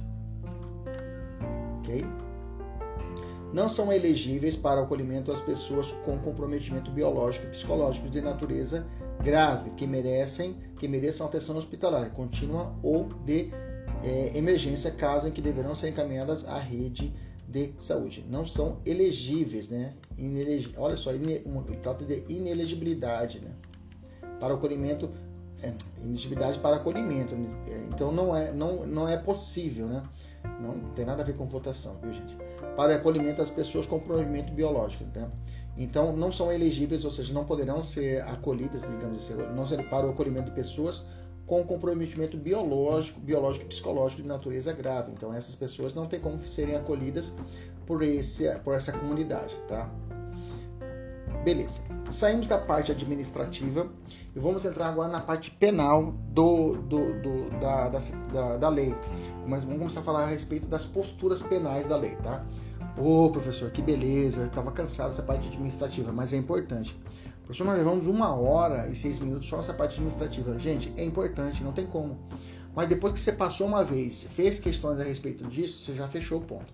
É claro, daqui para frente teremos mais questões de prova. É óbvio, é mais explorado em prova em jurisprudência. Então, a aula vai fluir de forma mais dinâmica. Mas é importante nós conhecermos a norma. Tem que conhecer a lei, beleza? Vamos lá. Artigo 27 trata assim: As penas previstas nesse capítulo poderão ser aplicadas isolada ou cumulativamente, bem como substituídas a qualquer tempo ouvidos o Ministério Público e o defensor. Veja, ele falou pena, tá? Pena prevista. Tá? E não vem falando de. O, vou dizer que não há pena aqui. É pena, é punição, tá? Beleza? Então começa por aí. Vamos lá. Artigo 28. A gente vai tratar do porte ou posse para consumo ou uso próprio. Vamos lá, artigo 28 vem assim. Quem adquirir, guardar, tiver em depósito, transportar ou, ou trouxer consigo para consumo pessoal droga sem autorização ou em desacordo com determinação legal ou regulamentar será submetido às seguintes penas, tá? A lei fala de pena. Primeira pena, advertência sobre os efeitos das drogas. Segunda pena, prestação de serviços à comunidade. Terceira pena, medida educativa de comparecimento a programa ou curso educativo. Vamos, refer... Vamos de novo. Advertência, prestação e medida educativa. De novo, advertência, prestação e medida educativa. Advertência, prestação e medida educativa. Decora. Advertência, prestação e medida educativa. Bacana? Parágrafo 2. Para determinar se a droga destinava a consumo pessoal, o juiz atenderá à natureza, a quantidade. Veja, não é só a quantidade. Não é só a quantidade. Ok? Quantidade, a natureza da substância apreendida, o local, as condições em que se desenvolveu a ação, a circunstância social e pessoais, bem como a conduta e os antecedentes do agente. Olha, tudo isso tem que ser analisado pelo juiz. Então, aquela premissa, ah, professor, foi pego com duas trouxinhas de maconha, então é para consumo próprio. Não, cuidado, tá? Foi achado com ele uma balança de precisão, 400 reais em, em, em, em dinheiro trocado, né? 20, 10 reais, 2 reais, ok? A capivara do cara é extensa, tem várias passagens criminais. Então tudo isso é analisado para o juiz definir se é ou não é a ideia de tráfico ou se é para uso próprio, para consumo próprio. As penas previstas no inciso 2, que é a advertência, e medida educativa, que você já decorou, que é a advertência, prestação e medida educativa, a advertência e medida educativa serão, serão aplicadas pelo prazo máximo de cinco meses, tá? Então, a, é, a não, inciso 2 é a prestação, tá errado aqui, peraí, vamos lá, prestação. Advertência não tem como ser cinco meses, a advertência é na hora, né, chamando? Isso, corrige aí. Prestação e medida educativa, né, serão pelo prazo de cinco meses, né? Em caso de reincidência, professor, o que acontece? Bom, em caso de reincidência, mas eu estou aqui com essa advertência na cabeça, a prestação. Em caso de reincidência do, do inciso 2, na prestação e medida educativa do caput desse artigo serão aplicadas por um prazo máximo de 10 meses. Então é assim. O cara foi lá na delegacia, foi pego com, com entorpecentes, foi lavrado no TCO, remeteu para o juiz. O juiz falou: Ô oh, meu amigo, você não pode ficar usando droga. Faz o seguinte: eu vou determinar uma pena para você, vai ser condenado para você fazer uma prestação de serviço na comunidade. Lá no APAI, vai ficar prestando serviço na comunidade lá, vai ficar ajudando ajudar as crianças lá. Beleza? Beleza. máximo que ele fica é cinco meses. Depois aparece o cara de novo. Falou, ô doutor, tô aqui de novo. Pô, você tá aqui de novo, cara. Bom, agora não é mais cinco meses, agora vai ser dez meses ok? Ah, professor, ele não cumpriu. Posso converter em prisão? Não. Ah, mas não. Ah, não, não pode. Converter em prisão preventiva? Não pode. Não pode.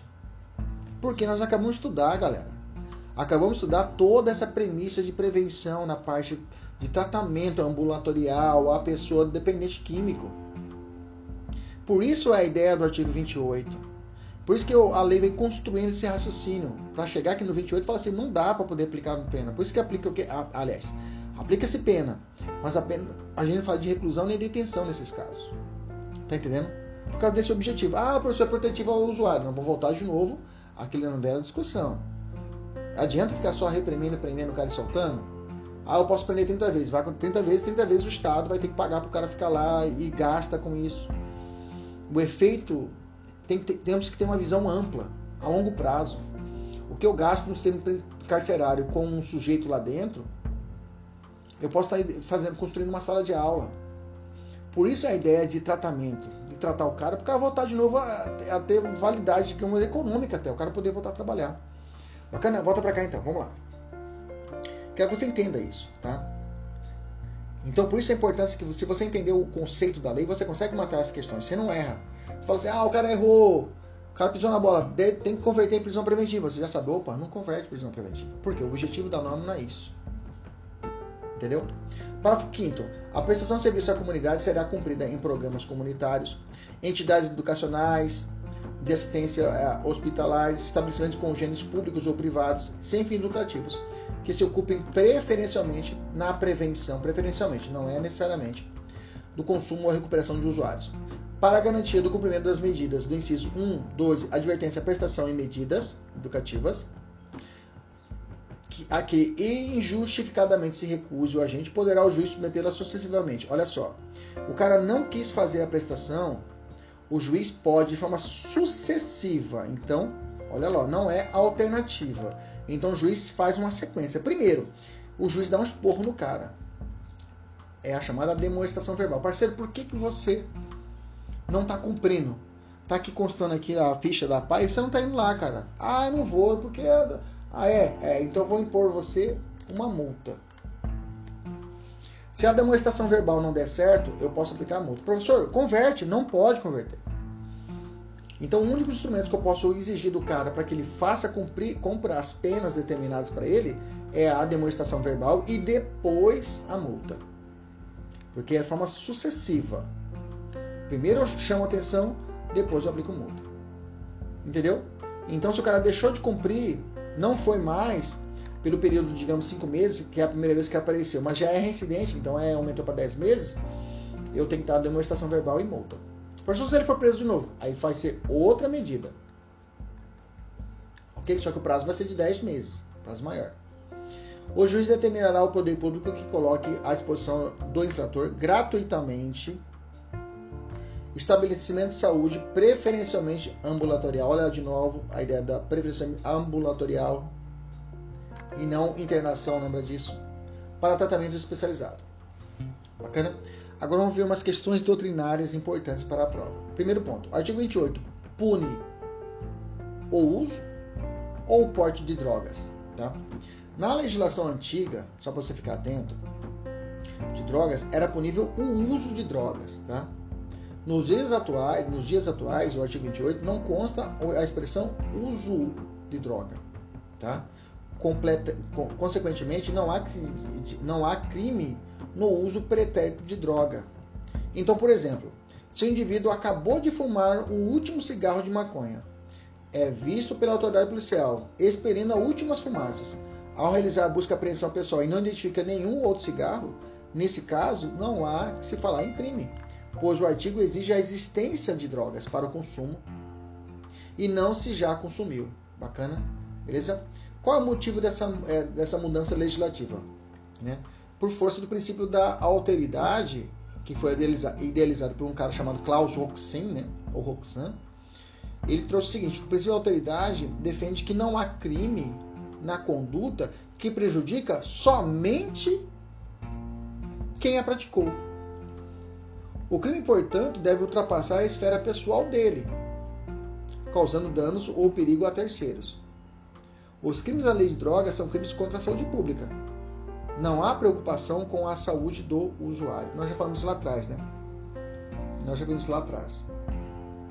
A ideia é a proteção coletiva e não individual. Se o cara fumou maconha, o problema é dele. Agora, se ele tiver com a maconha na mão, no bolso, aí o problema é nosso, do Estado. Qual a natureza jurídica do artigo 28? Tá? Muito perguntado em prova. O STF decidiu que o artigo 28, mesmo sem previsão de pena privativa de liberdade ou restrição é, a pena privativa de liberdade continua sendo uma conduta criminosa, é crime, tá? Assim, não houve descriminalização da conduta, ou seja, um abolitio criminis, mas sim uma despenalização. Grife isso aqui, tá? A despenalização ocorre quando o legislador prevê sanções alternativas para o crime, que não seja a PPL, a pena privativa de liberdade. Ok? Despenalizar é a medida que tem por objetivo afastar da pena, como tradicionalmente conhecemos, em especial a privativa de liberdade. E descriminalizar significa deixar de considerar uma conduta como crime, que não é o caso. Beleza?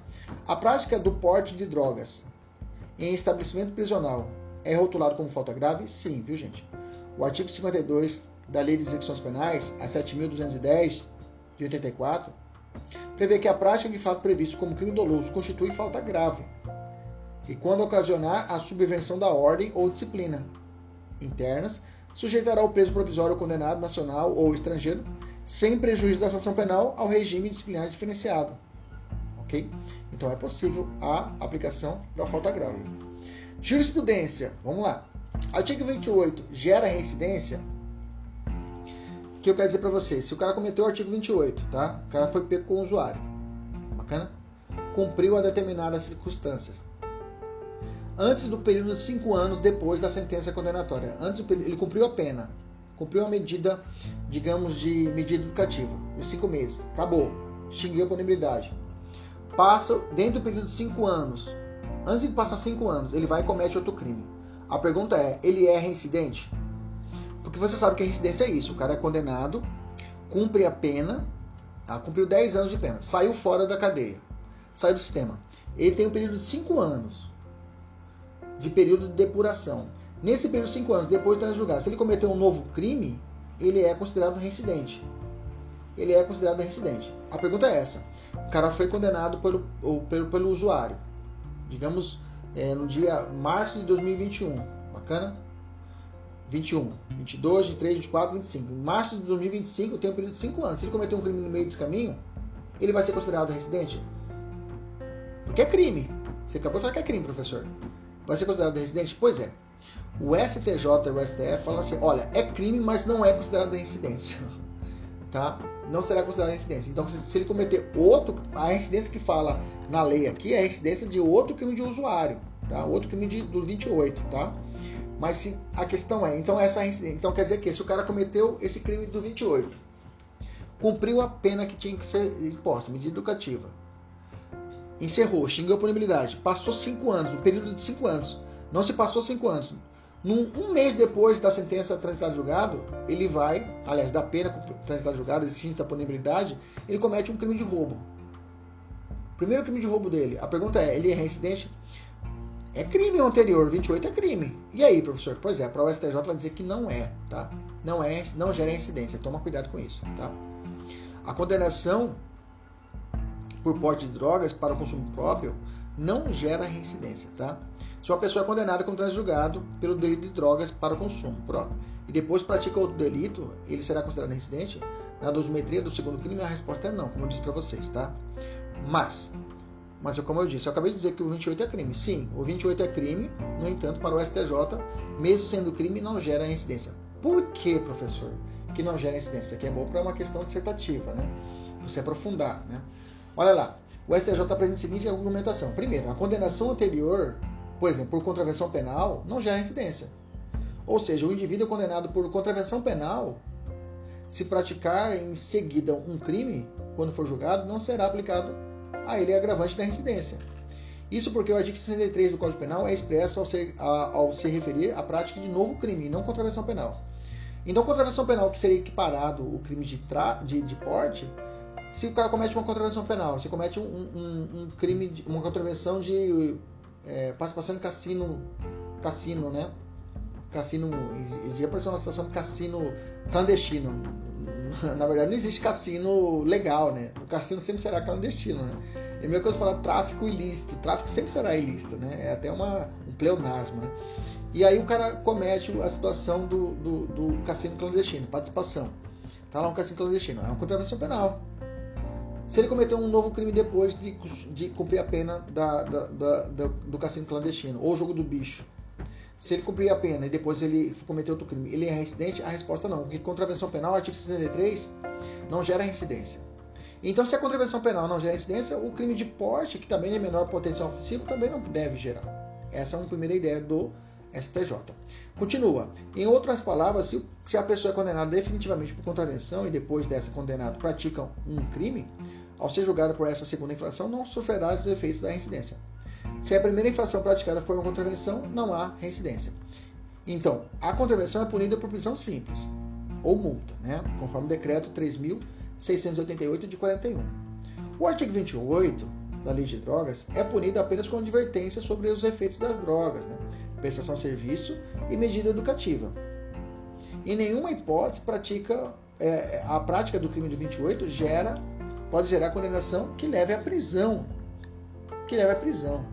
Se a contravenção leva à prisão simples e não é considerada reincidência, por que, o artigo 28, que nem prisão tem previsão, nem prisão, nem prisão é prevista com punição, deve gerar a reincidência? Entendeu? Esse é o raciocínio do, do STJ e tem coerência, né? Então, desse modo, comparando a pena da contravenção penal com 28, chega à conclusão de que as penas privativas para a contravenção são mais graves do que as sancionadas do 28. Você está entendendo? Então, disso, é, as sanções do 28 são menos graves que das contravenções. Então, não se mostra proporcional considerar que o artigo 28 gera reincidência, se a contravenção penal não tem esse efeito. Resumindo, o artigo 28 tem sanções menos graves que uma contravenção penal. A contravenção não gera reincidência. Logo, é desproporcional que o artigo 28 sendo menos grave que a contravenção, gere a reincidência. Além disso, o STJ utilizou ainda um argumento que ele afirmou que a constitucionalidade do artigo 28 está sendo decidida, vai ser decidida em breve pelo Supremo na análise do recurso extraordinário 635-659. Né? E que existe, inclusive, alguns ministros do Supremo que já se manifestaram dizendo que esse tipo penal seria inconstitucional por violar a intimidade e a vida privada, ou seja, não seria nem crime o artigo 28. E o, é o caso do relator ministro Gilmar Mendes, né, que votou pela descriminalização do porte de drogas para consumo próprio. E ele diz o seguinte: ó, a criminalização da posse de drogas para uso pessoal é inconstitucional, por atingir em grau máximo a desnecessariamente o direito ao livre desenvolvimento da personalidade em suas várias manifestações, de forma, portanto, claramente desproporcional. Ele acha que no, quem fuma droga, quem é usuário, não é crime. Verdade, se, se o cara usou, problema dele.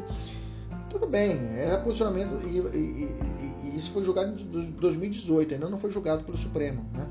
Essa matéria né? vai demorar um pouquinho para ser julgado, que gera muita controvérsia, né? Mas essa é a ideia. Então o STJ também firmou-se o posicionamento nesse julgado que vai ser analisado pelo Supremo. Então vamos relembrar rapidinho aqui o que gera residência. Olha só, se o cara cometeu um crime no Brasil e depois ele é condenado de forma definitiva por outro crime, reincidência. Ele comete crime no Brasil no exterior e comete contravenção, tá? Crime e depois contravenção. Aí gera reincidência. Se ele cometeu contravenção, contravenção, não tem reincidência. Se ele cometeu contravenção e crime, não há reincidência, né? Foi uma falha da lei, mas gera maus antecedentes. Se ele tem contravenção e crime e contravenção, não há reincidência, contravenção no estrangeiro não serve aqui, né? Se for contravenção no estrangeiro. Se é condenado por 28, crime ou contravenção, STJ não há reincidência. Beleza, tranquilo, maravilha. Mais uma questão. É, João foi preso em flagrante por tráfico de drogas. Bacana. Após seis meses preso cautelarmente, ele foi julgado. O juiz preferiu a sentença desclassificando o delito de tráfico para 28. Você está comigo? O juiz mudou, falou: ah, esse cara não está traficando, ele é usuário. Na verdade, estava com porte de drogas. Né? Nem usuário pelo fato que não tem um uso, né? É um costume nosso, né? Falarmos usuário. Mas a lei não pune o uso, o uso. Pune, na verdade, o porte, né? Como nós falamos, o porte e a posse de drogas. Na própria sentença, o magistrado declarou a extinção da punibilidade do réu, alegando que o 28 não prevê pena privativa de liberdade. Tá certo. E o condenado já ficou seis meses preso. Logo, na visão do juiz, poderá ser aplicada a detração penal analógica virtual, pois qualquer pena que detração seria o abatimento, né? Detração é abater. Abater o prazo que você cumpriu de pena, o cara cumpriu é, dois anos de prisão é, preventiva. Quando ele é, ele é condenado a é, 12 anos. Os dois anos que ele cumpriu vai ser abatido nos, 10 anos, nos 12 que ele foi condenado. Isso é detração. E aqui é uma detração penal analógica virtual, pelo fato de que, se o cara cumpriu a pena privativa de liberdade, seis meses, não há que se falar em punição pela é, o artigo 28, porque ele já bateu, ele já cumpriu uma pena até mais grave. Né? Pois qualquer pena que seria aplicável ao caso dele estaria fatalmente cumprida, em havendo justa causa o interesse processual para o prosseguimento do feito correto. Essa sentença, inclusive, não vale para fins de reincidência. Isso significa que João cometer, é, ao cometer um segundo delito, esse primeiro processo não poderá ser considerado para a caracterização da reincidência. STJ. João possui condenação criminal transitada em julgada por roubo. Determinado dia ele foi encontrado com uma pequena quantidade de crack, que é cocaína solidificada em forma de cristais. João foi condenado por porte de drogas para consumo próprio. Artigo 28. O juiz aplicou uma pena de 10 meses de serviço à comunidade pelo fato de João ser reincidente no parágrafo 4 do artigo 28. É que nós falamos aqui atrás. Essa reincidência aqui, ó. Veja, ele cometeu tráfico e depois cometeu o 28. Então ele vai receber o que? Essa reincidência aqui. Trata-se disso, por exemplo, o cara cometeu um roubo e cometeu 28. É reincidente? Vai ser 10? Não, tá? Essa reincidência aqui é quando ele cometeu, ele sofreu uma sanção do 28, já cumpriu a prestação em 5 meses, depois ele foi pego de novo. A reincidência aqui, 10 meses, se trata do 28, ou seja, a reincidência do 28, não a reincidência de outro crime. Ele cometeu, foi pego, o usuário cumpriu a prestação de. Aí depois apareceu de novo, lancei de novo aqui. Aí o juiz fala: bom, a sua prestação agora já não vai ser 5 meses, vai ser 10, porque você pisou na bola. Então a, a reincidência aqui se trata do, do próprio 28. Não é residência de outro crime. Ah, cometeu um roubo e agora cometeu 28. Ah, você é residente, então vou. Não, não se aplica. Beleza? Isso eu quero explicar para vocês aqui embaixo. Beleza? Não se enquadra. Isso porque atrás de residência genérica, ou ao falar residência, está referindo ao caput do artigo 28. Isso que eu falei para vocês. Confissão espontânea e o uso e não tráfico. Olha interessante. Aquele que confessa o porte, né, o comportamento, confissão espontânea de porte, né? Vamos adequar, né?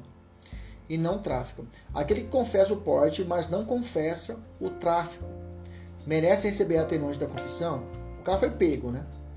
Eu falo, ah, eu tava, tava 15 quilos de droga. Ah, isso aqui é para uso, para porte. Eu tava portando, que eu vou fumar tudo esses 15 quilos. Ele confessou. Ele confessou. Ele merece diminuir a pena dele por causa disso, porque a confissão espontânea, o sujeito recebe uma atenuante lá no artigo 65. Tem uma súmula do STJ que vai dizer não.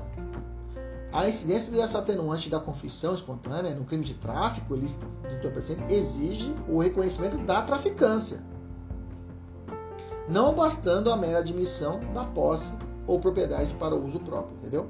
Então quer dizer que se ele confessar, ele foi condenado como tráfico.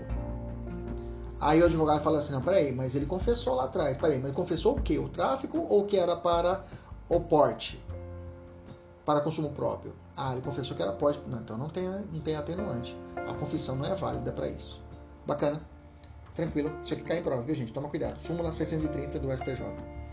Lavratura pelo juiz evitar a delegacia. Esse aqui é um entendimento recente que eu falei para vocês, tá?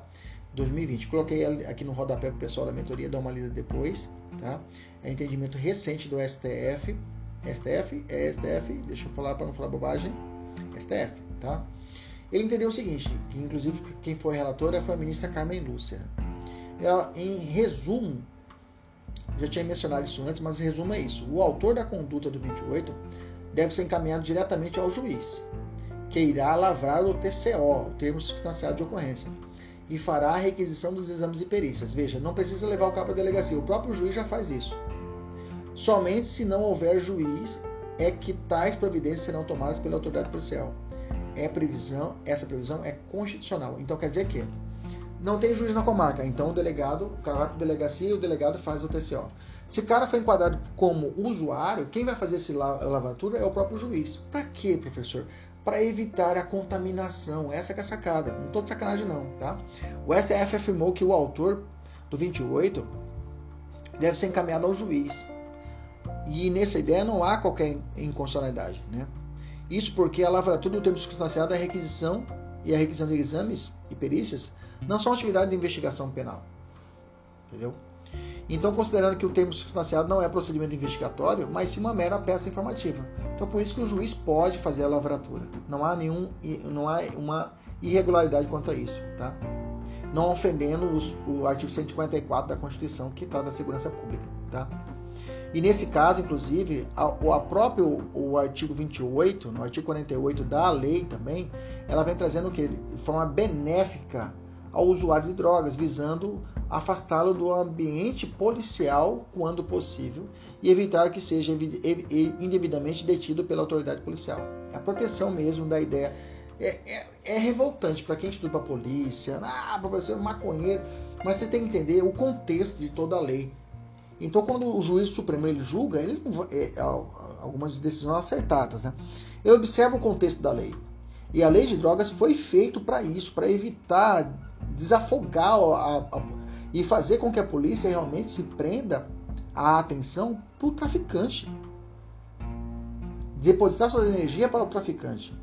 Entendeu? Essa é a sacada. Beleza? Revogação facultativa da suspensão constitucional do processo também, nessa mesma ideia do 28 que eu li para vocês, tá? É, a suspensão será obrigatória, revogada, né? Se no curso do prazo da suspensão constitucional do processo, né? É, o beneficiário vier a ser processado por outro crime. Né? Esse é o artigo 89, parágrafo 3 da Lei 9.099. Suspensão constitucional do processo é aquela medida despenalizadora que perpassa perante o juizado especial criminal naqueles crimes onde a pena mínima não ultrapassa um ano. E aí o promotor faz uma proposta para o sujeito para que não haja o processo, né? para que o processo não comece propriamente dito. Né? Mas essa pode ser revogada. Pode ser revogada. Então o cometimento do artigo 28 Se ele cometeu um crime de, de, é, cometimento do crime do artigo 28, deve receber o melhor, mesmo tratamento que a contravenção penal, para fim de revogação facultativa da suspensão constitucional do processo. Ou seja, se o, se o cara realmente é, ele, ele tiver o cometimento de uma, uma ele, ele recebeu a suspensão constitucional do processo, se ele comete outro crime, ele perde né, a, a, o benefício da suspensão. Mas se ele cometeu uma contravenção penal, a ideia é que ele não haveria essa perca do, do benefício anterior. Tranquilo? Por quê? No caso da contravenção penal, fazendo novamente uma, uma comparação, tem efeitos primários deletérios que o artigo 28. Assim, mostra desproporcional que a revogação obrigatória né, da suspensão constitucional do processo enquanto o processo por contravenção penal ocasiona uma revogação facultativa.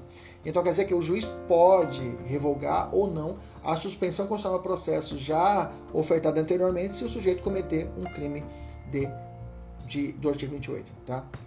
Vamos falar sobre a figura equiparada que é o cultivo para consumo pessoal. Tá? Vamos lá. O trata-se cultivo de, de, de, drogas para consumo pessoal, tá? No artigo 28, parágrafo 1 tá? Mas eu já, já advirto, né? Para não confundir com a figura do 33, parágrafo 1 inciso 2, que trata de figura equiparada a tráfico, tá? Vamos fazer uma comparaçãozinha aqui para você ficar atento, né? O 28, parágrafo 1 e o 33, parágrafo 1 inciso 2. Olha lá. No 28, parágrafo 1, que é o cultivo, o cara planta a maconhinha no seu apartamento para fumar, traz assim a lei. As medidas as mesmas medidas submete-se quem, para seu consumo pessoal, semeia, cultiva ou colhe plantas destinadas à preparação de pequena quantidade de substância ou produto capaz de causar dependência física ou química, física ou psíquica. Consumo próprio, pequena quantidade. A figura equiparada de tráfico do artigo 33, parágrafo, parágrafo 1, inciso 2, fala assim: semeia, cultiva ou, ou faz colheita. Tá igualzinho lá o 28 sem autorização e desacordo com determinação legal. Tá igual ainda, ou regular, de plantas que se constituem em matéria-prima para preparação de drogas. Opa, beleza, ele já está matéria-prima para preparação, preparar drogas, né? Aqui a finalidade do agente é a entrega de matéria-prima, né? Para preparação de drogas a terceiros, né? Não é para ele fumar, ele prepara né, a base lá da maconha para ser enviada essa, essa matéria-prima para o traficante. É diferente tá? É diferente.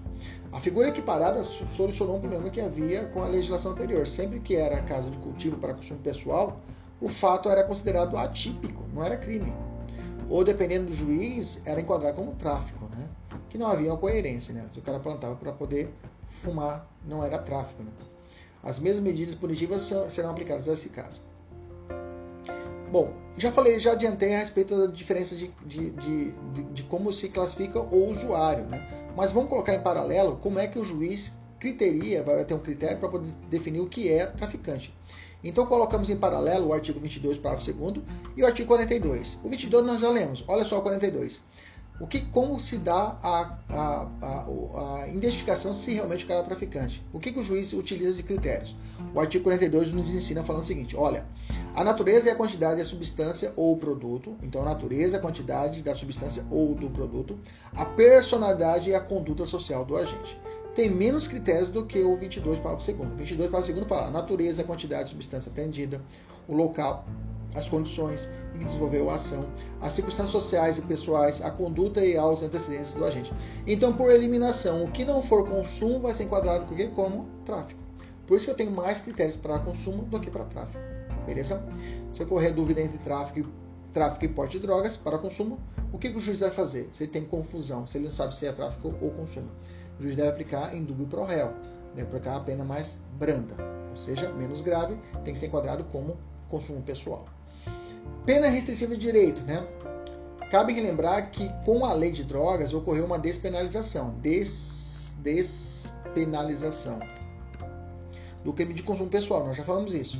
Então deve ser entendida como exclusão das penas privativas de liberdade para restritiva de direitos. Bacana, beleza. Então só para a gente relembrar, a advertência sobre o efeito das drogas, prazo de aplicação não há, punição pela incidência também não há. Forma de garantir cumprimento cumprimento por recusa injustificada. Se o cara não na advertência, o juiz submete sucessivamente a demonstração verbal e depois a multa. Se o cara só que a advertência é automática, né? Qual que é o prazo prescricional para a advertência? Dois anos, tá? Prestação de serviços à comunidade. O prazo normal é até cinco meses. Se o cara for reincidente de novo como usuário, o prazo é, vai para 10 meses, tá? Se ele não cumprir, o juiz pode, de forma sucessiva, aplicar a demonstração verbal e depois a multa, e o prazo prescricional também é dois anos. Medida educativa de comparecimento ao programa do curso, de, eh, de, curso educativo, até cinco meses, reincidência até 10 meses, ele não cumpriu a demonstração verbal e depois multa, e o prazo também prescricional é dois anos, beleza? Não confunda usuário não há pena de detenção, reclusão, prisão preventiva, prisão domiciliar, tá? Tudo isso não tem nada a ver. Tudo de bom para o maconheiro, digamos assim, para você lembrar, tá? Macetinho. As penas podem ser acumuladas ou aplicadas isoladamente, tá? Nós já falamos isso lá atrás, tá? O cumprimento da prestação de serviço à comunidade será cumprido em programas comunitários, entidades comunitárias, já falamos, já lemos isso lá atrás. Não há que se falar em conversão em prisão, já falei, né? Vou até apagar essa parte aqui porque está repetida, né? Já falei isso na lei. Não há que se falar em conversão em previsão, o juiz deverá utilizar o parágrafo 6 do artigo 28, né, que prevê a demonstração verbal e após a multa. Qual o destino da multa? Irá para um Fundo Nacional Antidrogas, no artigo 29, tá? O artigo 29 fala assim: na imposição de medida educativa, que se refere ao inciso 2 do parágrafo 6 do artigo 28, multa, o juiz, atendendo à reprovabilidade da conduta, fixará o número de dias multa em quantidade nunca inferior a 40 e nem superior a 100 tá? atribuindo depois a cada um segundo a critério econômico do agente o valor de 30, um, um 30 avos até três vezes o valor do salário mínimo. Beleza? O, aí o parágrafo único fala: os valores decorrentes da imposição de multa serão creditados no Fundo Nacional Antidrogas. Como será fixada a multa? Né? Primeiro, o juiz, na primeira fase, o juiz calcula a quantidade de dias multa, de 40 a 100.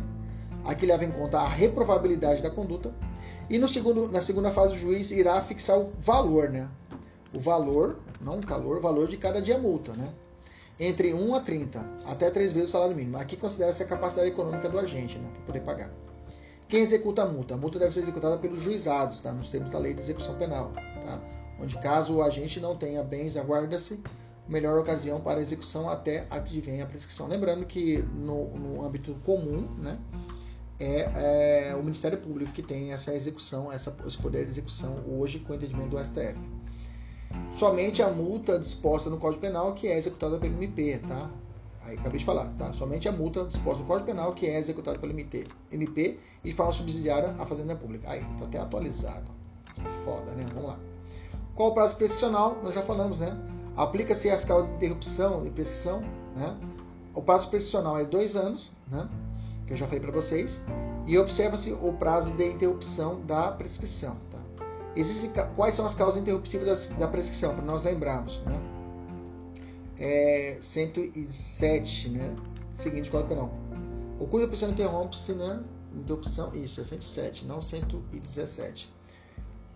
Pelo recebimento da denúncia, pela pronúncia, pela decisão confirmatória da pronúncia, pela sentença condenatória, interromper é zerar, né? Lembra disso pela publicação da sentença ou acordo condenatórios recorríveis, pelo início da continuação do cumprimento de pena pela reincidência.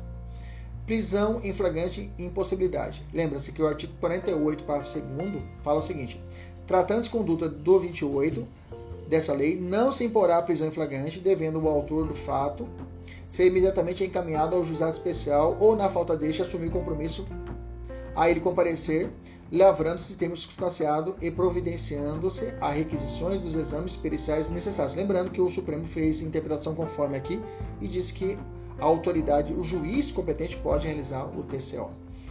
Beleza? Qual o rito processual que processa a infração do artigo 28?